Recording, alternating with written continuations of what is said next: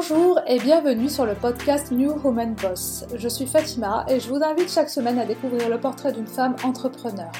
L'objectif, mettre en lumière des rôles modèles de femmes et parler business, stratégie produit et digital afin de vous faire bénéficier de leurs conseils et vous aider à avancer dans votre projet.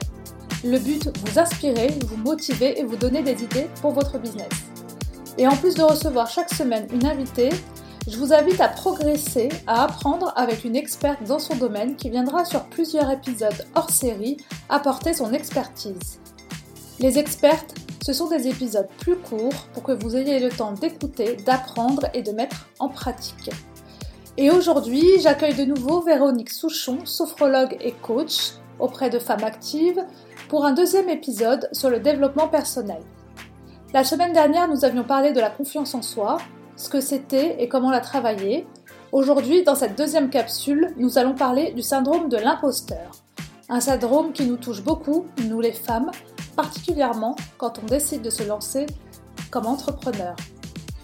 Et dans cet épisode hors série, Véronique nous explique d'où vient ce syndrome, pourquoi le ressentons-nous, il nous donne un exercice concret pour travailler dessus. Si vous appréciez ce format plus court avec une experte, n'hésitez pas à me le dire sur les réseaux sociaux. Je suis présente sur LinkedIn, sur YouTube et sur Instagram et vous trouverez les liens dans la description. Je vais vous demander aussi de bien vouloir prendre une petite minute pour noter et commenter le podcast sur Apple Podcast. Merci par avance car cela m'aide beaucoup et ça assure la visibilité du podcast, mais aussi de ces femmes qui ont la gentillesse d'intervenir pour nous délivrer tous leurs conseils. Je vous souhaite une très belle écoute. Bonjour Véronique. Bonjour Fatima.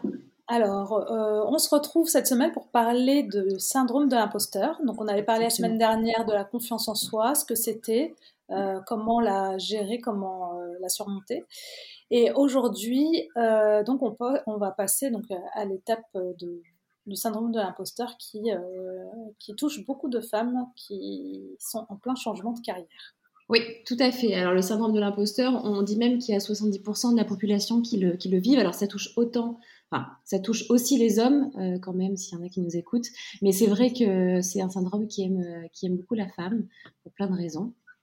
Donc si on, on commence par débuter euh, par une définition, peut-être, c'est de dire que déjà de base, euh, c'est pas une maladie c'est quand même vachement important et c'est pas un souci psychologique. On n'est pas bizarre, on n'est pas, c'est pas de la fausse modestie à, outrance. Euh, et c'est surtout pas une fatalité. Ça, c'est quand même vachement important de, de lire en introduction, je pense. Euh, en gros, c'est une expérience psychologique. C'est comme ça que ça a été défini et conceptualisé par les deux psychologues qui l'ont, euh, qui ont posé un petit peu ce terme euh, sur ce mécanisme psychologique. L'idée, en fait, c'est euh, quand, tu as le syndrome de l'imposteur, c'est que tu nies en fait toute responsabilité à une réussite quelle qu'elle soit, que ce soit une réussite professionnelle, une réussite dans, euh, dans le cadre même personnel, tu, tu ne vois pas le lien et tu ne, tu, ne, tu ne perçois pas le lien qu'il peut y avoir entre la réussite qui vient d'être faite et toi, tes compétences, tes capacités, ce que tu es. Après, ça a été décliné en trois, en trois caractéristiques vraiment pour, pour définir que c'est réellement euh, un syndrome de l'imposteur qu'on est en train de vivre, qui d'ailleurs s'appelle aussi le complexe de euh, l'autodidacte. C'est ce qu'on se disait tout à l'heure en introduction, toutes les deux. Oui. Euh, donc ça parlera forcément à ton audience, je pense. Tout à fait. Euh, oui. Parce qu'il y a trois... beaucoup de femmes qui, oui. qui entreprennent et qui, qui, partent sur un univers qu'elles ne connaissent pas. Et euh, donc elles se sentent souvent illégitimes. Bien sûr, je comprends. Ouais. Tu vois, moi, par exemple, je l'ai ressenti à des moments de, de, mon parcours. Je me suis, j'ai changé de métier et, même quand tu es entrepreneur, ce que, je peux euh, percevoir, c'est que même si tu as peut-être fait une formation où tu, prends un job et que tu l'indépendalises euh, avec, euh, en créant ta boîte, tu vas aussi avoir plein d'autres chapeaux à prendre, plein d'autres masques comme, je sais pas, commercial, rédaction, etc. etc. Et c'est ces multi-métiers, en fait, à l'intérieur même de ton entreprise, qui peuvent aussi pousser à avoir une certaine illégitimité et de l'impression que tu es, un peu, un peu légitime, que tu n'es pas vraiment là où tu devrais être. Ça te parle ou pas? Oui, tout à fait. Le côté multicasquette me parle tout à fait. c'est vrai que du coup, on a l'impression que bah, on n'est pas légitime dans tous les domaines, quoi. Tout à fait. Même s'il y a de la réussite derrière. Même s'il y a de la réussite, c'est qu'on maîtrise le sujet principal. Tout à fait. Euh, et puis on peut se dévoiler d'ailleurs, hein. on peut se dévoiler excellente si on arrive à percevoir euh, dans plein d'autres métiers finalement. Donc, ces trois caractéristiques, parce que du coup, je sais que c'est des capsules et qu'il faut qu'on fasse assez court, c'est l'incapacité à s'attribuer une réussite. Du type, euh, ouais, j'ai eu de la chance, euh, euh, ils n'ont pas vu que je maîtrisais pas. voilà, des, excuses en fait pour dire non, non, c'est vraiment pas de ma faute si, si j'ai réussi ce que j'ai entrepris. Le deuxième, ça va être de penser que l'on est surestimé. C'est-à-dire, qu'on fait semblant d'être ce que l'on n'est pas et du coup les gens imaginent en fait on, joue bien la comédie finalement et les gens imaginent quelque chose de nous qui est complètement faux et qu'on nous surestime d'accord? Euh, et qu'on ne voit pas réellement euh, au, au, niveau de ce que l'on est en termes de capacité de compétence. Et le troisième point c'est cette peur. Euh, là il y, a vraiment beaucoup de une source d'anxiété de stress qui peut être très forte c'est la peur en fait d'être démasqué. Mais quand c'est qu'on va se rendre compte que je suis pas à ma place quoi. Et ça c'est terrible c'est vraiment ce qui, mmh. ce qui met en état d'alerte, en fait, euh, quasiment au quotidien pour les personnes qui le vivent, en tout cas quand on est dans, un certain extrême. Si je vais le redéfinir un petit peu en conclusion, c'est de déformer, c'est une déformation de la perception de ce que l'on est, de nos compétences et de nos capacités, et donc de notre place. Euh, et c'est ce sentiment d'illégitimité qui va s'installer finalement. D'accord. Comment on travaille là-dessus? Alors ça, on va y venir rapidement. Et j'aimerais quand même un peu illuminer le sujet parce que c'est pas que horrible. Euh, il y a quand même une phase lumineuse de syndrome et je pense que c'est vers ça qu'il faut tendre. Il faut pas se dire je veux plus jamais être comme ça. Finalement, il y a un côté très positif là-dessus quand il n'est pas poussé à son extrême. C'est que le fait d'avoir un peu de doute, hein, il y a le sentiment de doute qui vient quand même. On doute un peu de soi, on se remet en question, on veut faire mieux. Euh, dans une certaine mesure, ça nous permet de challenger de rester motivé, de dire qu'il y a toujours à apprendre, il y a toujours à améliorer, et, et, on peut toujours faire mieux dans le sens positif et constructif euh, du sens de cette phrase, d'accord? Et finalement, c'est aussi de, de, développer ou de conserver une forme d'humilité, ce qui est super important quand tu vas être en connexion avec le monde extérieur aussi, et de pas être là sur ton petit nuage euh, au-dessus de tout le monde, euh, de, de, rester accessible finalement. Donc ça, c'est le côté quand même positif quand tu as un peu ce syndrome de... Alors du coup, on tend un peu, un peu moins du syndrome, plus sur le doute et sur la capacité à se remettre en question. Ça, c'est très chouette. Les effets négatifs, on en a un peu parlé, mais tu vois, il y a deux sentiments très forts qui viennent. C'est la, culpabilité. Je ne suis pas là où je devrais être, et du coup, je suis en train de mentir à des gens, peut-être qui me font confiance, et j'ai peur de ne pas être assez à la hauteur, in fine, et les décevoir. Donc, on peut vivre avec ce sentiment de culpabilité. Et il y a le deuxième point, qui est le doute. On en parle depuis tout à l'heure, mais c'est ce sentiment d'incertitude qui va provoquer un truc super désagréable en toi, de manière quasiment, enfin, constante ou ponctuelle, et qui peut être assez difficile à vivre. Parce que plus tu as ce sentiment qui va s'installer toi, plus tu vas être en état d'alerte, ce que je te disais tout à l'heure, parce que tu vas devoir faire face à des dangers éventuels. Donc, as besoin... Et là, as plein on en a parlé dans la capsule précédente, mais du coup, tu as plein de comportements qui peuvent se mettre en place. Tu as le besoin de contrôler, de surinvestir ton poste. On est dans l'overdoing. Le terme de overdoing, c'est, on l'entend beaucoup, c'est que tu fais beaucoup plus que ce que tu devrais faire. Ce qui est ultra dangereux quand tu es entrepreneur parce que tu n'as pas de cadre, encore moins qu'en entreprise. Donc, tu peux vraiment aller très loin dans du burn-out. Euh, donc, faut être hyper, hyper attentif à ça. Euh, on va se comparer, ou alors on, on va être dans l'inverse, on va être dans l'évitement. Donc, on va procrastiner, euh, on va limiter les risques en n'en faisant pas beaucoup, en prenant pas beaucoup de risques, ce qui aussi peut être limitant quand, quand tu es entrepreneur, mais de la même manière quand tu es salarié dans un poste important ou, un poste tout court, d'accord?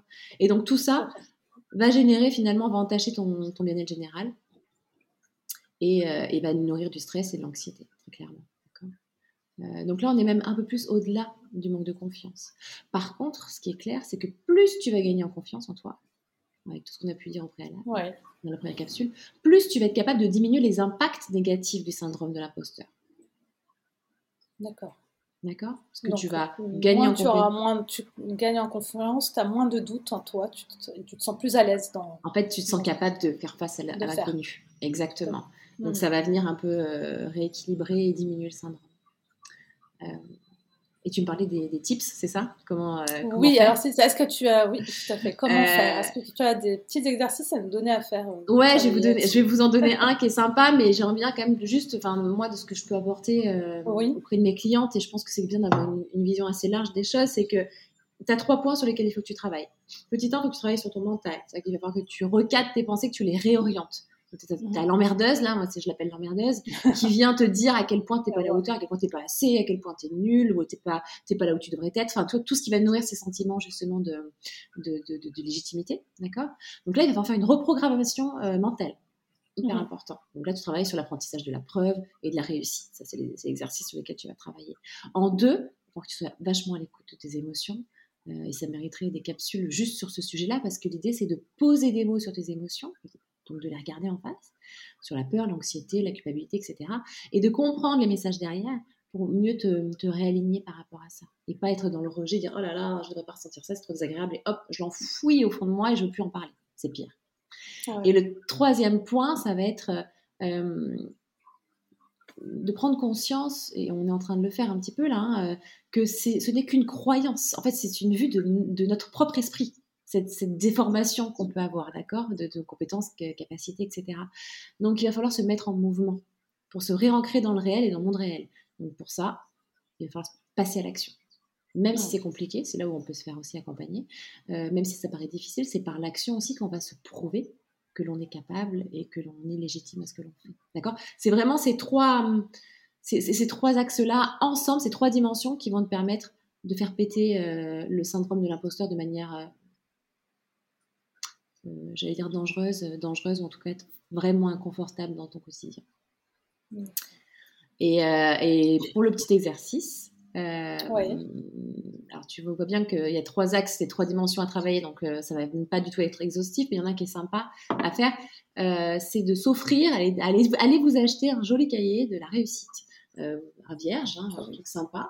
Et l'idée, c'est qu'à chaque fois que vous avez une réussite, euh, c'est de la noter, donc euh, ça peut être une promotion ou alors euh, pour l'entrepreneuriat, un partenariat qui se crée, votre premier client, enfin peu importe, un chiffre d'affaires qui est atteint, peu importe ce que c'est, et, et même des toutes petites réussites, hein, je sais pas moi, un avis, un avis positif d'un client par exemple, Oui, Voilà, par ça peut être ça. Une demande d'interview, enfin peu importe. L'idée c'est de noter toutes les réussites jusqu'à la plus petite. Ouais. À côté, de dire, décrire le pourquoi euh, extérieur, c'est ce que spontanément on va se dire, c'est-à-dire euh, ouais mais c'était le- par exemple si c'est une demande d'interview, c'était la copine d'une copine, euh, voilà c'est tout, c'est pour être sympa. Ça c'est le pourquoi extérieur. Et après encore en face, donc une co- des colonnes, écrire se poser, prendre du recul et dire ok maintenant il faut que je trouve les pourquoi intérieurs. Pourquoi est-ce qu'elle me demande à moi cette nana? Elle a plein de copines. Donc quelles sont les raisons qui font que chez moi elle a trouvé de l'intérêt à faire une interview? Ok, bah, mon domaine d'activité, ce que j'ai choisi est une niche. C'est extrêmement intéressant. Je parle à des gens qui ont besoin d'informations sur ce sujet-là. Euh, bah, je sais bien m'exprimer, etc., etc. Et là, on va aller chercher les pourquoi intérieurs. Donc, ça demande un petit peu de, de se poser, mais de prendre ce temps-là. Parce qu'on ne prend pas sinon. On reste Ouais, sur l'extérieur ouais. et puis c'est tout. Tu vois Mhm. et puis, euh, troisième, encore une, une quatrième colonne, ça va être de, de noter les compétences, les qualités, les, les, les raisons euh, de, de capacité finalement qui sont acquises gr- grâce à cette réussite ou, ou parce que j'ai réussi ça, c'est parce que j'ai telle ou telle compétence. Et de les noter. Pour ça, euh, moi, quand je fais ça en entreprise ou quand je fais ça avec des clientes, je leur, je leur envoie une sorte de, de liste de soft skills, par exemple. Et je leur dis, Mhm. bah, soulignez toutes les soft skills qui, chez vous, vous ont permis d'avoir cette réussite, par exemple. Tu vois?